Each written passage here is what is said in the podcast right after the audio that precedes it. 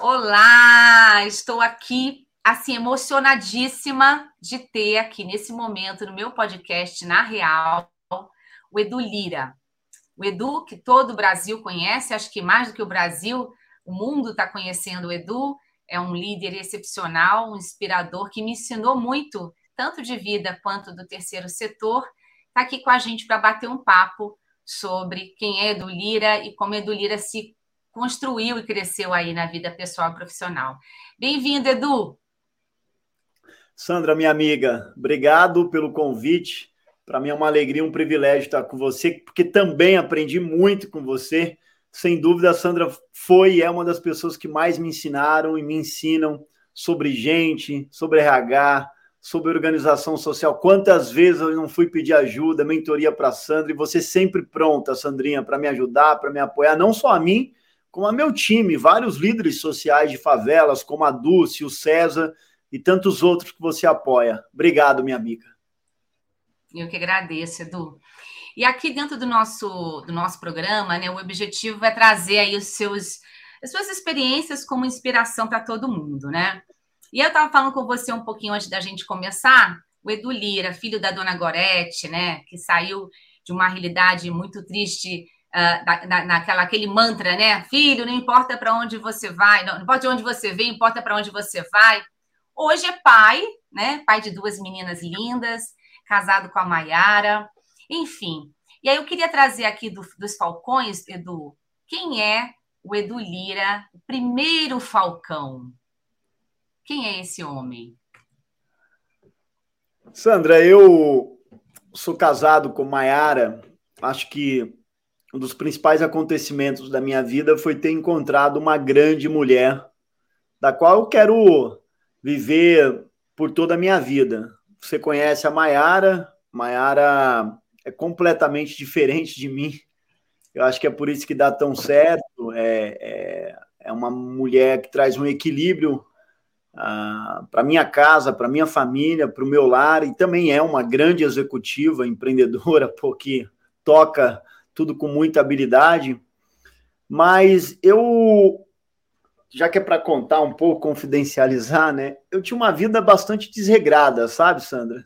Dormia até, sei lá, ia até duas horas da manhã, três horas trabalhando, me alimentava de forma um tanto que inadequada, é, e estava tentando tocar as coisas e fazer acontecer naquela pressão do dia a dia.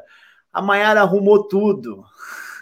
Então, aqui hoje a gente tem hora para dormir, hora para acordar. Dormimos é, é, é, lá para as 10 horas, acordamos muito cedo, cuidamos bem da alimentação, pratico minha atividade física. Tudo isso que implantou foi a Maiara, o sistema Maiara de gestão melhorou e muito a minha vida, mas muito, Sandra. Então, e a sua a performance também, a sua performance profissional? Absolutamente. Quando eu não sigo o que a Maiara prescreve, a coisa desequilibra e aí sai da rota. Uhum. Mas para dar certo é só seguir o que a Maiara, o que a Maiara coloca. Eu acredito, Sandra, que tem três pontos, quatro pontos. Está todo, tá todo mundo em busca da felicidade, né? É. Todo mundo quer ser feliz. No fim, a vida é sobre ser feliz, né? As pessoas querem ser felizes. Eu acho que isso aqui ele comporta quatro pontos em especial na vida de uma pessoa. Primeiro é a família. Família conta muito.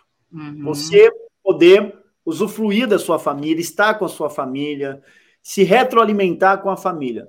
Segundo é a espiritualidade. Uhum. As pessoas têm que estar cada vez mais espiritualizadas. Tem uma frase do Gilberto Gil que fala: andar com fé eu vou, que a fé não costuma falhar. É. E cada um tem a sua religião, mas não é sobre religião, é sobre espiritualidade. E cada um Sim. tem um seu encontro, um medita, outro vai à igreja, outro, uhum. sabe? Cada um tem a sua forma. Uhum. Terceiro é atividade física. Uhum. Você ter o seu esporte, a sua alimentação em dia é fundamental para ser feliz. Uhum. E o quarto é propósito. Não dá para levar uma vida focada só em ganhar dinheiro em uhum. acumular, e hoje tem um milhão, no outro ano tem dois, depois tem três, depois não tem um teto, não tem um limite, não tem nada, só querendo isso e querer ser feliz. Essa coisa não vai funcionar. Tem que Exato. ter um propósito na vida de ajudar a quem você nunca viu e a quem você não conhece. Exatamente. Que é completamente ajudar só o tio ou a prima ou a pessoa que se conhece. Exato. O propósito é ir além, ajudar quem nunca viu na vida, a quem você não uhum. conhece. As pessoas que você ajuda lá no Maranhão com a Dulce, uhum. muitas delas você nunca viu na vida, Sandra. Você já doou Sim. dinheiro para Gerando Falcão e você não sabe quem as pessoas Sim. você está ajudando. Sim. Mas esse é o, o sentimento mais profundo uhum. de generosidade, de compaixão, de colaboração. Exato. Exato. E essa coisa que você está falando, Edu, do propósito, da doação, o altruísmo, ele produz efetivamente, né? Ele produz mais ocitocina, ele deixa a gente mais, mais feliz, e isso falando do ponto de vista biológico, né? Falando de hormônios. Então, é, é muito importante que a gente traga isso para o dia a dia. E até ficou banalizada a questão do propósito, ah, propósito, propósito, propósito, mas é efetivamente encontrar aquilo que te faz feliz e te ajuda. Ficou, Sandrinha, só uma, ficou banalizado, mas experimente viver sem. Exatamente. Mas eu acho que até do pessoal banalizou porque ficou transformando isso numa, numa, num mantra dos jovens, hum. né? A gente começou a falar, não, jovens precisam de propósito, jovens querem esses jovens mimados, quando na verdade os jovens como você ensinaram ao ensinou o pessoal da minha época de que realmente sem propósito a gente não consegue ser feliz e principalmente que o trabalho tem que ter o seu porquê, né? Que o Simon Sinek fala, descubra o seu porquê, é o propósito. E a é. neurociência traz, ó, se você tem um propósito, você tá, se você é altruísta, você consegue ter mais sensação de felicidade, você produz hum. aí mais ocitocina. Mas Edu, você trouxe aqui um ponto e eu acho que você exerce mesmo esses quatro, quatro atributos né, que você trouxe. O primeiro atributo foi a família, e não é à toa.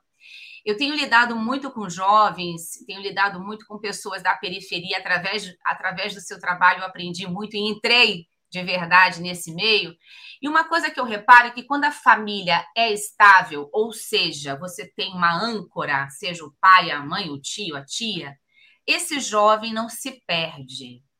A exemplo de você, a exemplo do Cezinha, a exemplo da Dulce, que tiveram uma vida difícil, mas sem se perder. E outros queridos nossos, a gente viu que teve sim, né, um desequilíbrio e depois voltar a tomar as rédeas da situação e hoje são jovens brilhantes. É, comenta isso um pouco, você concorda com essa, com essa afirmação? Sandra, eu a maioria das pessoas que eu vi que conseguiram ter progresso na vida tem alguém por trás empurrando, né? No geral é uma mãe, né? As mulheres é, são o equilíbrio, elas que fazem a coisa acontecer. Como homem temos que reconhecer isso. No geral, quem atrapalha bastante são os homens, porque acabam se perdendo no meio do caminho toda regra as exceções. Tem pais maravilhosos que são estrutura também familiares. É, eu não vivi sem uma mãe presente. E depois meu pai também é, voltou para casa, tornou uma referência para mim. Então eu tenho um conjunto, um, um, casal, um conjunto de pais que são extraordinários. Mas eu acho que é, a, ter um, um, uma estrutura familiar faz toda a diferença na vida de um jovem. Mas a minha pergunta sempre é: e para o jovem que não tem, né? E para o jovem que não tem? É, é um grande desafio. É. Eu, eu, eu, o Mandela disse que um poema segurou ele na prisão. Uhum. Que ele lia: uhum. Eu sou o capitão da minha alma. A gente tem que encontrar símbolos na vida. Uhum. É, símbolos ou encontrar alguém que empurra, não é? é? Que às vezes não é o pai e a mãe, mas é um tio, é um primo, é uma namorada, é um amigo, é o chefe, é um uhum. líder. É, é, em diferentes fases da minha vida, eu tive pessoas que me ajudaram. Teve assuntos que eu encontrei na minha vida que meu pai não conseguiria colaborar comigo, porque estava completamente fora da alçada dele. E não foi no meu pai que eu busquei apoio. Naquele momento não foi. E nem na minha mãe. mas foram em líderes que viveram outras experiências que tinham muito para aportar naquele campo do conhecimento que eu estava absolutamente é, sem um norte, sem uma visão. E essas pessoas foram transformadoras na minha vida e também na minha história. Então, eu acho que as pessoas têm que encontrar essa âncora. Se não tem em casa, tem que encontrar em algum lugar. Isso. E o líder também pode buscar a quem ajudar, né, Edu? Ou seja, é, a gente que tem esse papel de liderança na organização no dia a dia, a gente tem que entender que o nosso papel transcende a entrega daquela performance, né?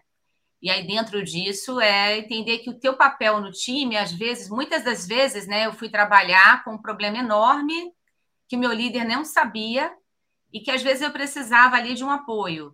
É, então, acho que fica aqui também um convite à liderança a entender que todos os seus liderados podem estar vivendo ou podem não ter em casa esse, esse apoio, podem não ter em casa uma mulher, como você trouxe aí, a Maiara, a dona Gorete, que foram muito relevantes na sua vida. Você acha que se você não tivesse a dona Gorete ou a Maiara, a sua vida poderia ser hoje não bem sucedida?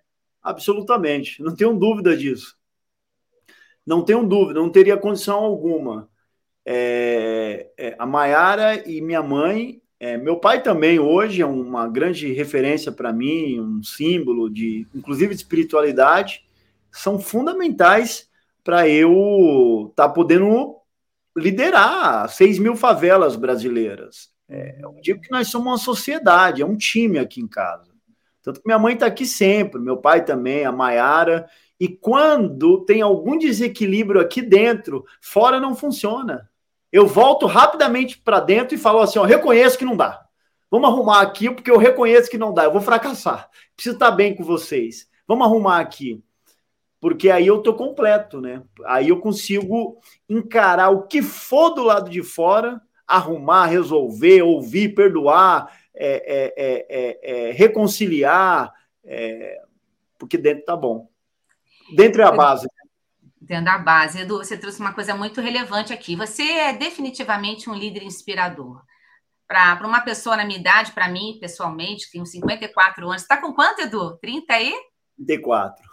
É, eu te conheci, você não tinha 30, né, na época. É. é uma delícia ver isso. Então, assim, você é um líder, sempre me inspirou e me ensinou. Eu falava, não consigo sair de perto do Edu sem aprender nada. Outros líderes aí é, é, que lideram grandes empresas também e o seu time. O que, que, você acha que é o teu segredo? A gente sabe que você é carismático, que você fala bem, que você realmente tem um propósito, mas o que, que diferente o Edu fez de outros líderes sociais que trouxe esse lugar de fala para vocês e tanto respeito, né, que, que hoje ilumina aí tua, tua carreira? Sandra, essa pergunta é difícil. o segredo é, é um pouco difícil, mas eu, se eu puder, sendo muito franco e sincero, eu acho que eu sempre estabeleci um padrão muito alto. Eu sempre joguei o sarrafo muito acima. E não de agora, desde quando eu tava, que eu não tinha o que comer no barraco. Eu não queria, eu sabia que eu nunca, eu nunca fui pobre. Eu só não tinha dinheiro. Mas eu queria ir além. Eu queria ser respeitado. Me incomodava muito ir num lugar e as pessoas não me respeitar, não me ouvir, não é não me receber. Eu virei empreendedor social porque não aceitavam o meu currículo. Porque uhum. olhavam lá o meu CEP e falavam, não, esse menino aí não, onde eles não. Então eu falei, eu preciso criar o meu próprio espaço social de impacto, de transformação, de estabilidade também do ponto de vista social e econômico. Então eu sempre tive a coragem de jogar o sarrafo muito acima. Agora, por exemplo, na favela 3D, é, nós estamos zerando a fila de desemprego, tanto na favela Marte como na favela dos Sonhos. Zerando em um ano. O time inteiro falou: Edu, não dá em um ano, vamos fazer em dois. Eu falei: não, vamos fazer em um, que aí nós vamos aprender muito mais e nós vamos quebrar também o limite mental. A gente vai aprender que ao invés de fazer em dois anos, dá para fazer em um. E aí outras favelas vão aprender com isso. É só um quebrar o recorde. Só basta o primeiro. Depois os outros falam: ah, não era impossível, então vamos lá também. Então, Sandrinha, sabe, eu sempre tive coragem, isso te faz, te leva, né, no limite também, é, é, é, é do ponto de vista é, emocional, da performance, e isso exige que eu me cuide. Uhum. Porque você só dá aquilo que você tem, né? Exatamente. Eu tenho que me recarregar, eu tenho que me espiritualizar, eu tenho que cuidar de mim, eu tenho que praticar minha atividade física, eu tenho que estar bem com a minha família, eu tenho que saber o que, que me alimenta uhum. para depois chegar. Então sempre foi assim e, e, e, e, certamente sempre será, com fé em Deus. Com fé em Deus. Não, isso é fantástico e tem tudo a ver, que é o walk the talk, né? Que é trazer, faça o que diz. Então, é fundamental.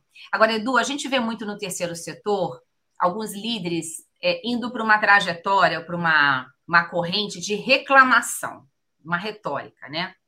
E você sempre trouxe uma visão muito positiva, né? Sempre na sua fala, nunca estava reclamando, pedindo é é, é, é, é, ou criticando. Você estava sempre trazendo um lado muito otimista. É, otimismo, é crença, é a fé, é, você tem noção dessa da diferença, da diferença que você tem em relação a alguns líderes sociais, até tão, tão antigos e tão experientes quanto você? Sandra, eu acho que o empreendedorismo social ele tem muitas faces e muitas vozes. E que todas elas, de alguma forma, têm o seu valor.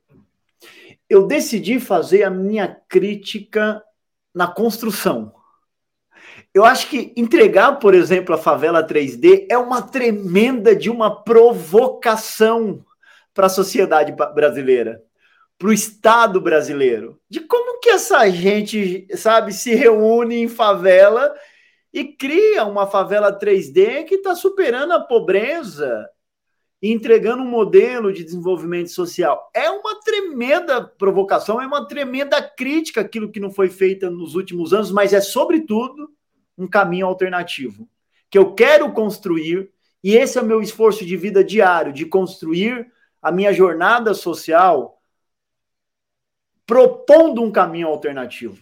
E não a crítica pela crítica, porque ela pode se tornar vazia, mas entregar com evidência um caminho e uma tecnologia alternativa para o Brasil. Dizer: olha, olha aqui, Brasil, é possível, vamos? Exatamente. Eu tive lá, eu vi, né? Eu vi ali ao vivo a cores, né? Uma coisa impressionante, né, do a favela antes de vocês começarem as obras. A realidade, olha que eu já fui em muitos lugares, né, em várias favelas, era realmente é, deprimente, assim, vergonhosa a situação de como a gente convive com isso, né? É. Como é. a gente aceita. E acho que você também tem um pouco disso, né, do não aceitar e propor, né?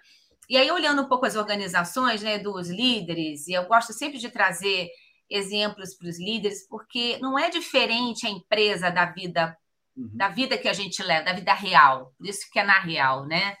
Não é diferente. O Edu, eu, eu já fui na sua casa e eu vi o dia a dia, você trabalha de domingo a domingo, né? Com a emoção, com a alegria. Mas quando a gente olha a empresa e vê um pouco desse seu comportamento, que é propor algo diferente, isso também pode ser feito nas organizações. Né? A gente pode ser um líder assim, menos reclamação, mais proposição, mais questionamento, mais entrega? Sandra, eu eu, eu, eu tento. Eu, eu acho que é um jogo mental muito forte. É uma batalha mental o tempo inteiro. Porque existe um lado meu que quer reclamar, como humano, né, que nós somos existe um lado meu que me pede isso, que me pede sentar numa desculpa e dizer, mas é assim mesmo a vida. Culpa o prefeito, Edu, culpa o governador. Existe um lado meu que pede isso, mas existe um lado meu que diz, Edu, vamos jogar no ataque, vamos embora para frente, vamos levantar, vamos fazer isso, vamos lá, menino. Existe um lado meu que não quer perdoar, que quer deletar essa pessoa do celular, mas existe um lado meu que diz: Edu, essa é uma tremenda de uma oportunidade para reconciliar. Liga para ela, liga para ele, vamos liderar. Aqui é a chance de você liderar, Edu. Então, Sandra, eu tento alimentar esse lado, porque isso para mim é a liderança. Se eu não faço isso, eu tô, eu tô quebrando os meus princípios, que é o que tá na Gerando Falcões, é o tamo junto, é o vai que dá, é o papo reto, é a pegada forte, é o é nós, é o é tudo nosso, sabe? Então, é, é para mim, a liderança é tá muito bem alinhada com esses princípios e tomar as minhas decisões baseado nesses princípios, nesse conjunto de valores. Se eu estou alinhado com eles, eu não vou ficar reclamando, eu não vou ficar na defensiva, eu não vou me esconder debaixo da cama, porque esses princípios, do qual forjam a cultura gerando falcões, não me permite esse comportamento. É, e, até ouvindo você falar e, e conhecendo bem de perto o Gerando Falcões, é uma cultura de não buscar o culpado, de buscar hum. a solução, literalmente. E, você, e às vezes a gente vê que as organizações travam porque deu errado, quer saber quem é o culpado, né? E não propor uma agenda, uma agenda diferente. Edu, querido, o que, que te faz acordar desanimado? Não é possível, vai. Que, nenhum dia aí, eu te conheço uns 7, 8 anos, nenhum desses dias, tem que fazer a conta aqui é, para ver quantos dias a gente se conhece. É. Nenhum desses dias você acordou. Porque eu, eu acordo, às vezes eu acordo assim, ai, estou desanimada, acho que não vai dar certo. O que, que faz você acordar assim? Ou não? Não lembro. Sandria, olha, eu, eu acho que tem duas coisas, tá? Quando eu me levo num limite e eu desequilibro alguma etapa, eu amanheço é, é, é, é não muito bem comigo e eu tenho que entender o que, que é, eu preciso corrigir. Preciso entender. E aí eu paro. Eu acho que por isso que o autoconhecimento ele conta muito, né? Para a gente entender qual que é o nosso limite. Sabe o que, que eu faço? Quando eu tô nesses dias, eu desmarco as reuniões. Boa. O efeito contrário, ele é tão negativo que eu falo, se eu desmarcar, a pessoa eventualmente ela fala, pô, Edu desmarcou comigo, mas quando eu voltar lá vai ser tão bom que vai esquecer, tá tudo bem. pois é, pois é. Então, Sandra, esse é um ponto muito importante. Agora, a outra coisa que me faz ficar desapontado, e que isso faz parte do jogo humano, é quando a gente está perdendo por vaidade. Uhum. Porque a vaidade, ela, ela faz a missão. Sabe quando a pessoa trabalha por uma missão? Fala assim, ó, uhum. é, one man na mission. Uhum. Ele está numa missão ok? Mas a vaidade, ela joga uma fumaça na lente e a pessoa começa a não ver essa missão. Uhum. Ela começa a não enxergar o objetivo pelo qual a gente levanta de, de, de manhã. Ela esquece o porquê. Ela esquece o porquê. Ela esquece o porquê para pensar no egoísmo, na, na, na, na, uhum. na, na sabe? Num, num uhum. tema que ele deveria estar na periferia da, da, do pensamento, não ser o, então, quando, quando a gente começa a perder por conta de vaidade, isso é uma coisa que me.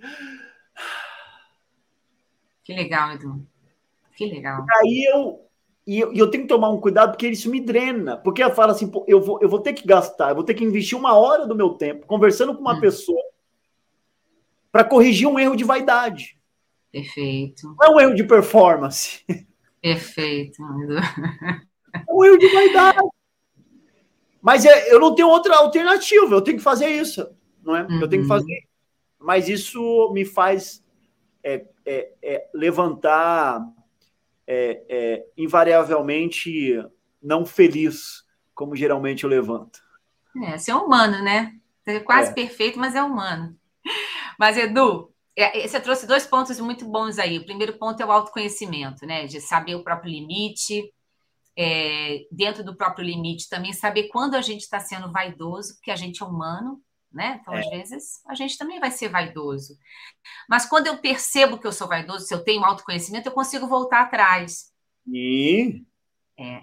E fazendo um paralelo com, com o terceiro setor e as organizações, a gente vê muito problema, e muito problema porque são agendas descasadas, né?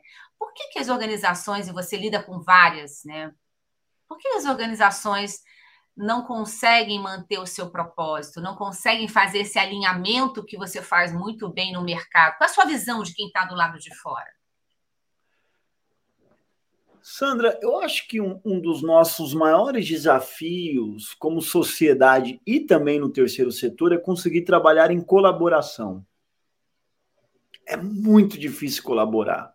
Parece algo simples, mas não é. Porque na colaboração você assume vários papéis. Uma hora você lidera, outra hora você é liderado. Então, entender o seu papel, a sua parte, qual é a potência realmente da sua ONG, no que, que a sua ONG não é potente. Por exemplo, imagina Gerando Falcões sem um conselho. Olha, eu tenho você, tenho o Silvio Genesini, tenho a Paula Belízia, tenho a Carmela, Carmela Borch, tenho tanta gente, Capita Novas, Rodrigo Figueiredo, pessoas que me apoiam integralmente.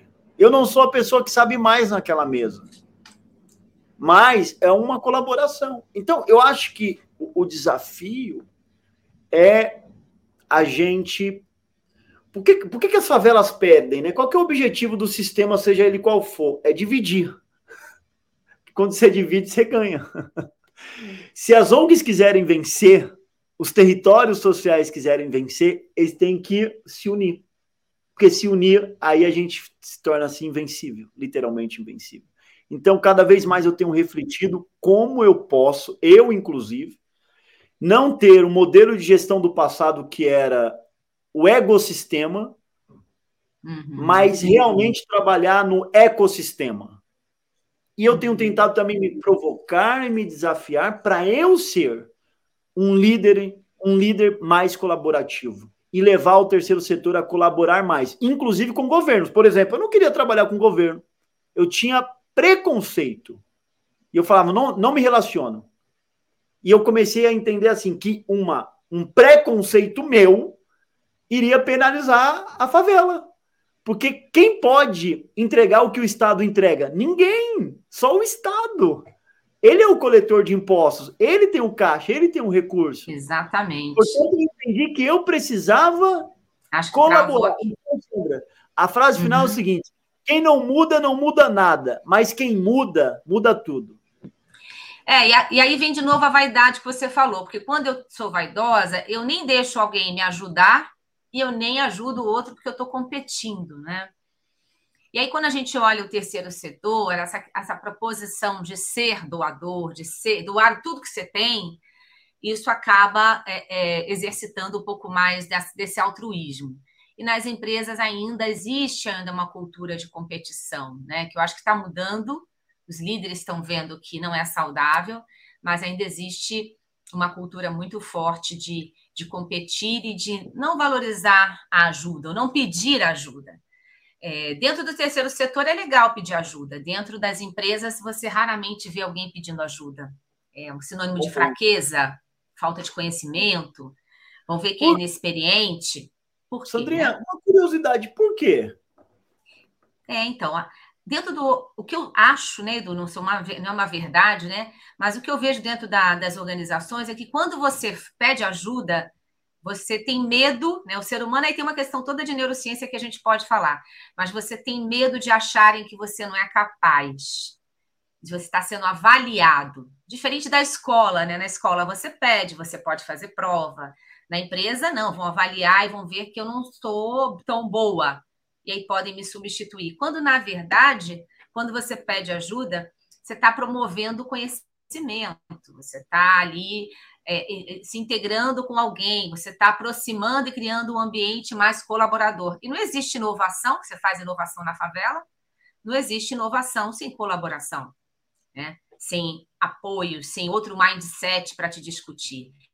Então, existe uma cultura ainda muito de, de medo dentro das empresas que ainda a gente não vê no terceiro setor, graças a Deus, e nem, nem vai ver, mas que é esse medo de, da minha avaliação e a exposição de ser avaliado. O ser humano tem muito medo de ser avaliado. Né? Contudo, você trouxe para o terceiro setor meta, avaliação, desafio. Como é que você consegue fazer tudo isso sem essa, essa ruptura que o ser humano coloca ali e esse medo que nosso sistema límbico, né, dando aqui no nosso cérebro, alerta que vou ser avaliado, posso perder tudo. Como é que você consegue fazer isso, Edu? Sandra, eu acredito muito que a principal moeda dos processos de transformação é a confiança. Se essa pessoa está com medo, é porque de alguma forma o líder dela inspira medo nela. O sistema deixa ela com medo. E uma pessoa, ninguém faz nada, sabe, com nível de medo muito elevado. As pessoas fazem coisas grandes, relevantes, se sentindo inspirado, desafiado, encorajado, mas não morrendo de medo. Estou morrendo de medo, vou fazer, vou acabar com a pobreza na favela. Não, eu tô, eu tô inspirado, eu tenho uma missão, eu estou encorajado, eu, meu, eu vou combater a pobreza nas favelas. Então, eu acho que é, isso joga contra as companhias. Então, uhum. a gente, eu tento, não é, criar um ambiente de confiança e inspirar as pessoas a usarem, não é? E a desafiarem o status quo, desafiarem a si próprio. Olha, Sandra, eu, eu gosto muito de falar de confiança porque é o seguinte: eu trabalho em territórios que perderam a confiança. Então não confiam no Estado, não confiam no presidente, no prefeito, no governador, não é que na figura, na, na, nenhuma pessoa, na instituição, seja quem for, entende? Então, o que, que eu faço, Sandra? Quando a gente vai fazer a favela 3D, eu já sei que isso existe. Por exemplo, na favela dos sonhos, eu construí uma casa lá para mim. Então, eu não moro mais na favela. Você conhece, minha vida evoluiu, graças a Deus. Mas eu moro lá também. Eu vou morar lá com eles. Então, eu fico lá dois, três dias, durmo lá, porque eles me veem à noite no Jornal Nacional, ou me veem no Luciano Huck, como foi domingo agora. Foi, foi lindo. E na outra semana, eles me veem morando lá. É. Eles falam, meu, esse cara não tá mentindo pra gente, não, viu? Se ele tá botando a uhum. vida deles aqui com a gente, é real o que ele tá falando. Sandra, e uma vez que se tem a construção da confiança, se pode fazer qualquer coisa, porque o solo da confiança, ele é muito sólido e fértil. Exato. E ela pode aumentar em até 30% a performance de um time, né? Ah, é? Não sabia disso. É a confiança, quando o time confia na liderança, ele sabe que ele pode errar, ele sabe que, que ele vai ter apoio, confia nas pessoas que estão com ele. Se ele não souber, alguém sabe, é, pode aumentar em até 30% a performance desse time.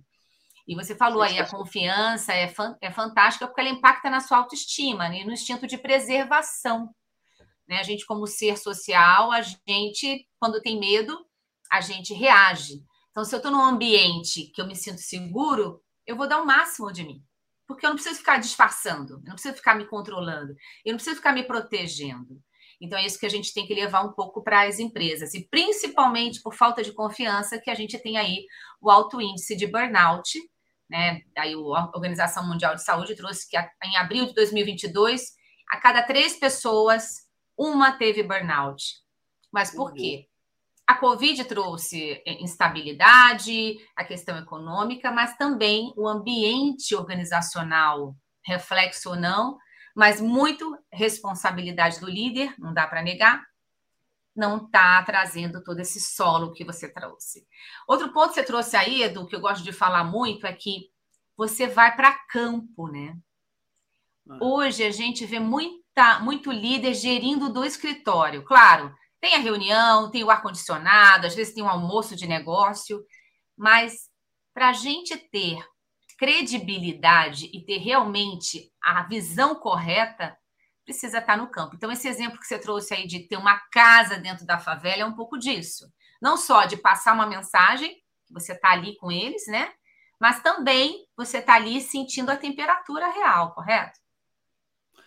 Correto. Sandra, eu eu, eu, eu trabalho do escritório também, que nem agora eu acabei de chegar aqui no meu home office, é, mas eu não acredito numa liderança transformadora, genuinamente transformadora, que não vá a campo. Tem que, inclusive essa confiança da qual nós estamos falando aqui, ela é construída com convivência. E tem que ter muita convivência, tem que ter muita troca. A Gerando Falcões hoje, a gente atua em colaboração em mais de 6 mil favelas. Eu não consigo ir em todas. Não consigo. Tem favela e liderança que talvez, infelizmente, eu nunca vou conseguir visitar na vida. Porque são muitas. É muito, né? Mas quando eles me veem pelas redes sociais, eles sabem que eu estou na ponta e no território, colocando o meu tempo no que é a coisa certa. Então é um exemplo e uma mensagem que chega lá Sim. do que é a coisa certa a ser feita. Então tem que ter muito. Olha, o no, a gente tem os, os nossos escritórios são na ponta, no território, muito olho no olho é, conhecer o nome das pessoas, ver o problema, ouvir, perguntar o tempo inteiro, aprender o tempo inteiro com a ponta, com a base, perguntar se o serviço está funcionando realmente para isso, porque a informação chega aqui muito filtrada. Isso é o que eu mais vejo, Sandra. Isso em multinacional e numa ONG, em governo, numa igreja, em onde for. Aqui no líder, a informação até chegar no líder, ela muda muito a essência Total. dela e a verdade dela. E aí, se o líder ficar se alimentando só disso, ele vai tomar decisões completamente erradas. E não vai conseguir dar energia, dar o foco e a velocidade naquilo que, que é tão importante. Então, é, é, é se, eu não, se eu não ir para a ponta, eu morro. Eu, eu me sufoco. Uhum. É, e você prepara bem os, os minis edus, né? Os seus líderes. Então, esses líderes fazem essa replicação. E foi o que você falou: se, se você não está ali no dia a dia, a, a, a, informação vai chegar muito deturpada. Liderança é uma posição solitária. Então, telefone sem fio, as pessoas vão mexer na informação para o Edu não saber. Então, quando é. você está ausente da ponta, você não vai, não vai gerir de uma forma correta, né, Edu? E aí, falando um pouco disso de ponta, eu tenho ido também bastante para as comunidades no trabalho que eu estou fazendo. E eu vejo duas coisas. Uma que a autoestima da população né, vulnerável é muito baixa. Às vezes o cara tem, eu achei advogado preto falando inglês, arranhando no francês, com OAB na mão, desempregado. Oh. Por que, que essa pessoa não vai no portal? Por que, que ela não se aplica num processo? E aí eu vi que é uma autoestima muito baixa. E, por outro lado, também, as empresas às vezes não têm um processo de seleção que olha o indivíduo, que olha o Edu. Edu, se fossem pegar o Edu de 7, 8 anos atrás, tem 8 anos, Gerando Falcões? É 11. 11? Nossa, estou atrasada. 11 anos atrás, você falou que não conseguia emprego. Você acha que as pessoas veriam esse talento que você é hoje? Não, não viram. Não viram. Não viram porque a avaliação, Sandra, ela é no geral muito superficial, né? Então, eu cresci numa favela, né? Eu, eu, eu desviei das balas, né? Eu sobrevivi às enchentes, mas o recrutador não vê isso como uma habilidade. Fala, pô, se esse cara conseguiu sobreviver à enchente, a balas, né, a fome, visitou o pai no presídio, algum talento tem aqui. Vamos lidar com isso de uma forma diferente. Mas é, o, é, exatamente o contrário, né? Essa pessoa, uhum. esse jovem, ele, ele vai ter uma peça, uma pecha nele ali, de que ele vai ter um carimbo de que ele está é, é, inadequado para o mundo corporativo. Mas a inovação vem da diversidade, né? E a diversidade é isso. É a diversidade de cores, de CEP, de universidade, de sotaque, de cabelo, não é? Uhum. De tudo. E as empresas que não conseguirem olhar para isso e se conectar com isso, elas vão perder para as empresas que conseguirem. Exatamente. Elas vão se tornar obsoletas. Obsoletas.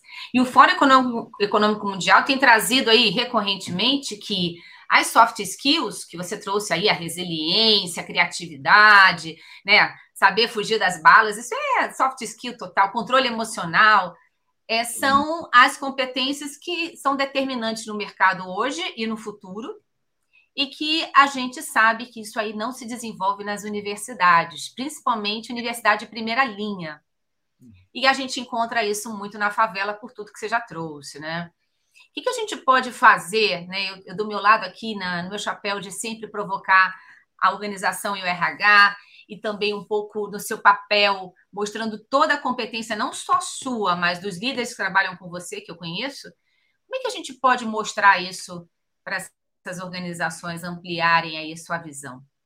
Sandra, eu acho que as empresas elas têm que estar conectadas com a ponta. Eu não consigo contar no dedo é, quantas pessoas você já trouxe na favela, comigo ou semigo. Já almoçaram. Elas saem minha... transformadas. É, já almoçaram lá em casa, desde a época da Accenture, depois quando você foi para a DASA, na, no, na sua nova fase como empreendedora, apesar que empreendedora você sempre foi, foram muitas pessoas. Então, por que, que eu estou dizendo isso? Os executivos, eles constroem produtos para a população brasileira. Portanto, eles precisam estar conectados com o Brasil real. Exato. A Faria Lima não é o Brasil real. A, família, a Faria Lima é uma porcentagem diminuta do que é o Brasil, é uma Europa no Brasil. Então, as pessoas precisam se conectarem com a ponta, com a realidade, mas não só de pesquisa ou só através de um livro, de um filme. Precisam ir, precisam sentir o cheiro, precisa conviver, precisa conversar, precisa perguntar, precisa trocar precisa se esvaziar, não vim para querer ensinar, vim também para aprender, esvaziar do ouvir, escutar, digerir, ver as oportunidades, voltar melhor e aí usar o canhão das companhias para se plugar nisso, para se plugar nessas oportunidades e construir valor mútuo. É, essa é liderança. As pessoas que mais vão gerar valor são essas, são as pessoas que se plugam, se conectam, que encontram valor nos, nos diferentes campos e, e inter, é, conectar as APIs das plataformas, da API, API da plataforma Favela com a API de negócio das companhias e gerar oportunidade. Isso é criação de valor. Isso é criação de valor, é isso mesmo. E você trouxe muito bem a inovação, né? E, e, e desenvolver produtos para a população, você tem que conhecer e trazer trazer mindset diferente para inovar, trazer lugar de fala, né? Como é que você vai desenvolver um produto X para mulheres se você não tem mulheres na organização? Como é que você vai traduzir isso num produto? Tem lógica. E aí a gente, extra, a gente extrapola aí toda a diversidade que existe, né, Edu? Edu, você é, é, é líder, tem uma garotada que te respeita, mas também pessoas mais velhas como eu, mas você tem duas meninas. Queria duas perguntas, duas coisas aqui importantes. Uma, o que, que você tem medo? Depois que a gente é pai, a gente passa a ter medo, vai. A gente é mais corajoso quando não é pai e mãe. Do que, que você tem medo em relação às suas filhas e o que você não pode deixar de ensiná-las? Sandra, é...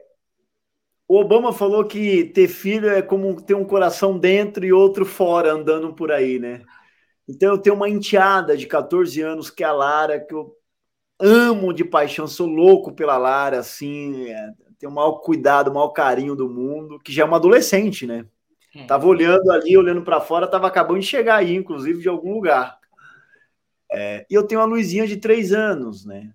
É, então, ser pai, sobretudo de duas meninas, transformou muito a minha vida me fez pensar, inclusive, a base machista da qual eu fui formado. E reconhecer isso, é, de que eu fui educado, formado numa sociedade machista, que, portanto, eu trago um modus operandi que ele não é benéfico, que ele tem que ser transformado e que eu tenho que mudar em muito. Então, essas meninas me fazem mudar, me fazem ser um homem melhor é, na sociedade e me provocar, ver, enxergar o que eu não enxergava. E descobrir que vai ser tão melhor para a sociedade se eu mudar também lindo, e dar o exemplo. É, é isso, não é? é? Elas me fazem mudar profundamente. E o que eu tenho que, o que eu tento ensinar para elas é o valor da educação. Então eu tento ter livros aqui no meu, no meu, escritório, elas me vêm lendo, estudando, querendo aprender, estudando inglês todo dia cedo, das sete às nove, dando exemplo para elas educa da educação. Segundo, dando o exemplo do trabalho, elas sabem que o pai e a mãe delas trabalham muito, não é? Trabalha porque a vida é isso, tem que trabalhar, tem que correr atrás, que não tem facilidade, né? É, não vai cair do céu. Então, o valor tem muito valor no trabalho duro, com equilíbrio, naturalmente, mas tem muito valor. E terceiro, Sandra, a honestidade. Fazer a coisa certa. A gente tenta passar esse exemplo aqui para elas é, o tempo todo, o tempo todo. E o valor é, do, da solidariedade. É, minhas meninas talvez. Nasceram. Não... Ah, nasceram nisso. Agora, tem uma, uma coisa importante, talvez elas não sigam o meu caminho, sabe, Sandra? Talvez a, a Lu, nem a Lara e nem a Luísa queiram ser diretoras ou executivas ou o que for na Gerando Falcões. E tá tudo bem, mas tem que ser uma boa cidadã comprometida em tornar esse mundo aqui um lugar melhor.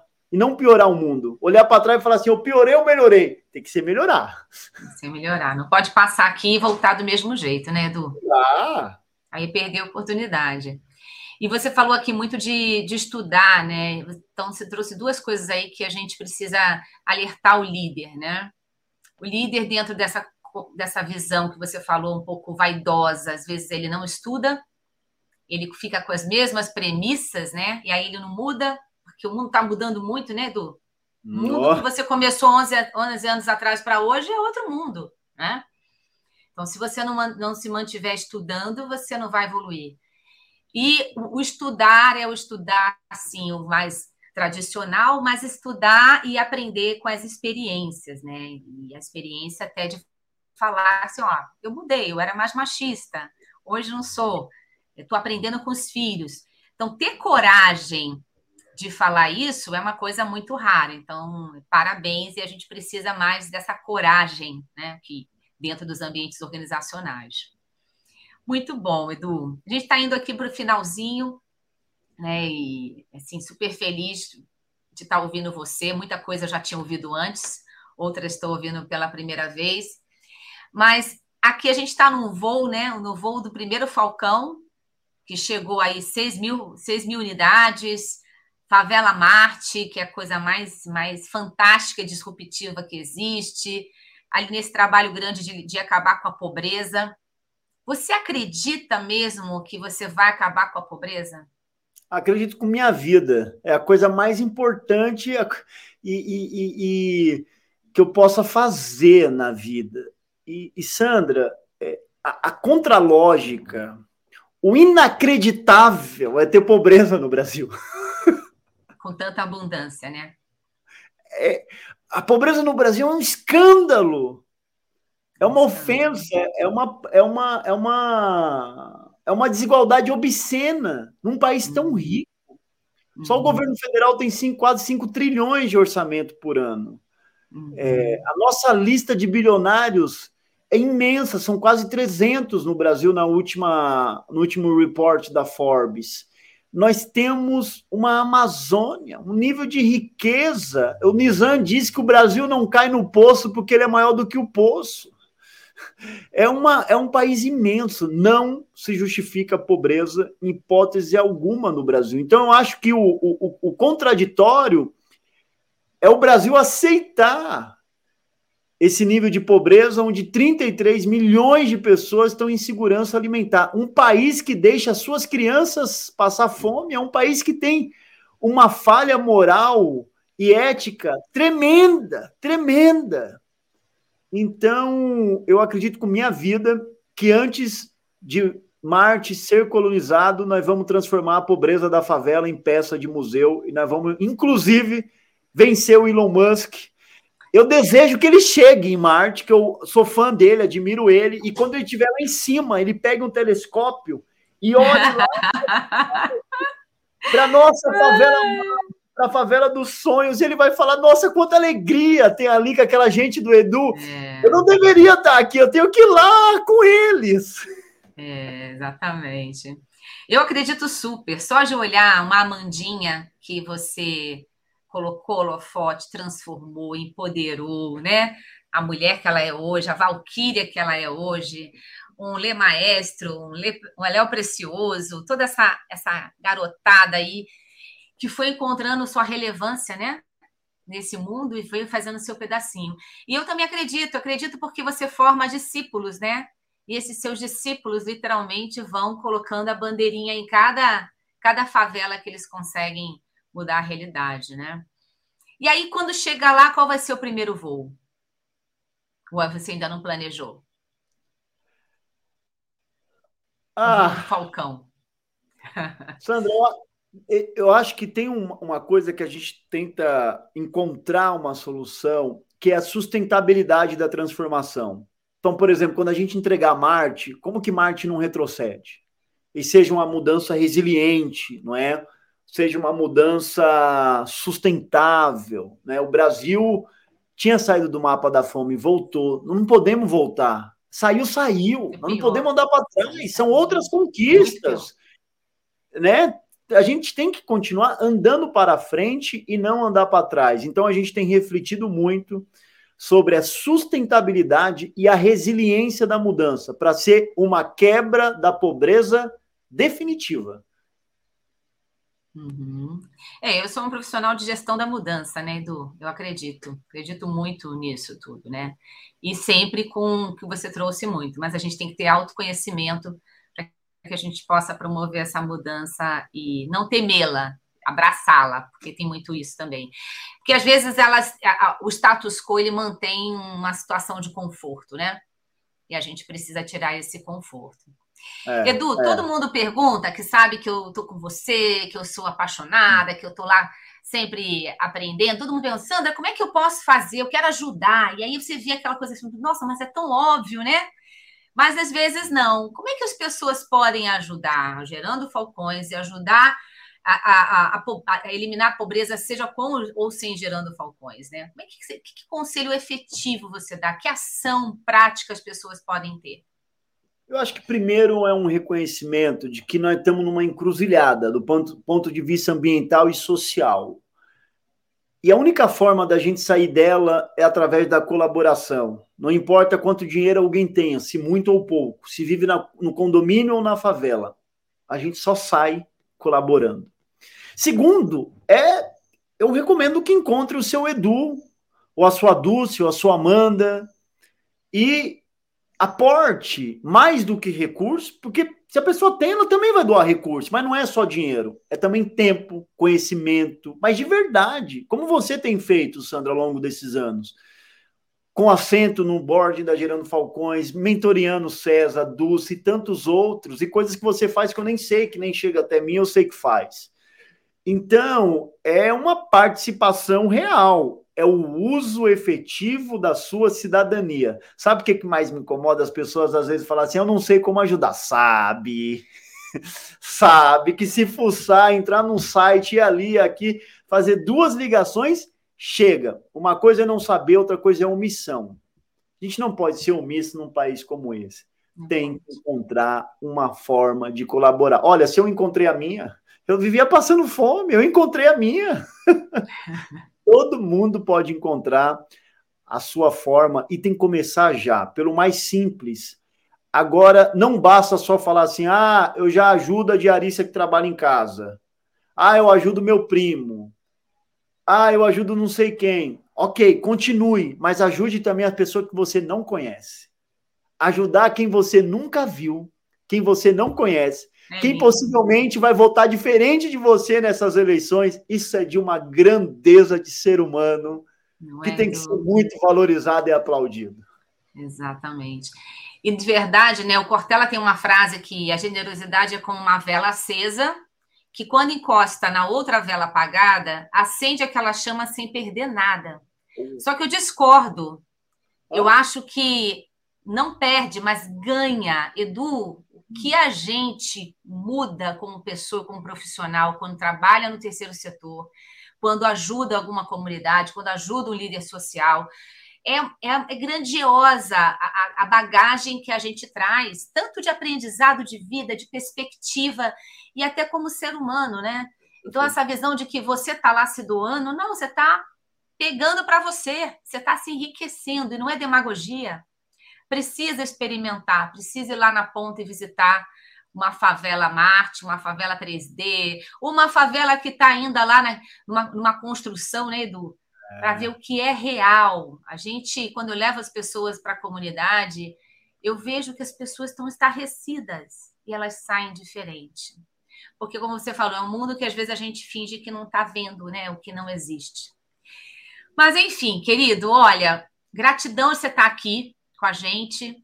Gratidão de você dividir um pouquinho o seu tempo, que eu sei que cada todo mundo precisa do Edu, né? Quando nada a família dele. E queria aqui fechar com, com a perguntinha na real. O que, que você quer deixar de mensagem, ou seja, nesse período de eleição que está todo mundo, como você falou, brigando quando deveriam estar juntos, né?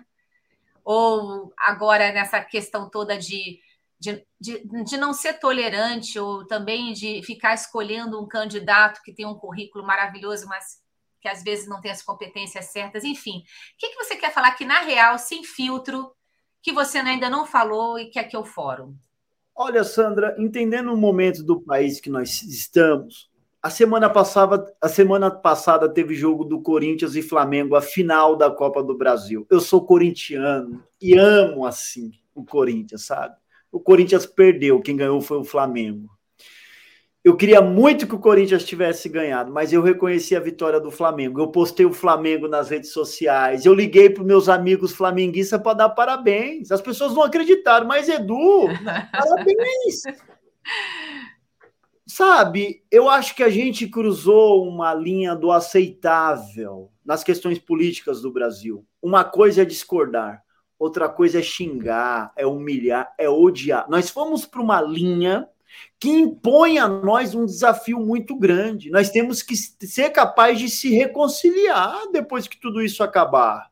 Então, no dia 30, vai ter metade um Brasil feliz e metade um Brasil triste. Esse Brasil triste, que eu não sei qual vai ser, eu não sei quem vai ganhar, vai ter que sarar suas feridas e olhar para frente, porque nós temos 33 milhões de pessoas para tirar da fome nesse país uma Amazônia para proteger, a economia para desenvolver, as crianças para educar. Nós temos muito por fazer, mas um Brasil dividido não vence. Então, eu quero aqui, como, sabe, um brasileiro que está em favela tentando vencer uma coisa que está aí há séculos, dizer para brasileiros que essa guerra que a gente tem no país Vamos combinar de que ela vai até o dia 30, já que não tem outra solução, mas depois disso, a gente tem que ser capaz de derrubar esses muros tão alto de ódio e construir pontes de colaboração, senão nós vamos ser lembrados na história como um país que foi incapaz de colaborar e que deixou um país ainda pior para seus filhos. Nossa. Eu acho que ninguém quer isso. Vamos deixar a vaidade de lado e vamos é colaborar. Isso. Edu, querido, gratidão pelo teu ensinamento, gratidão pelo teu carinho, tua amizade.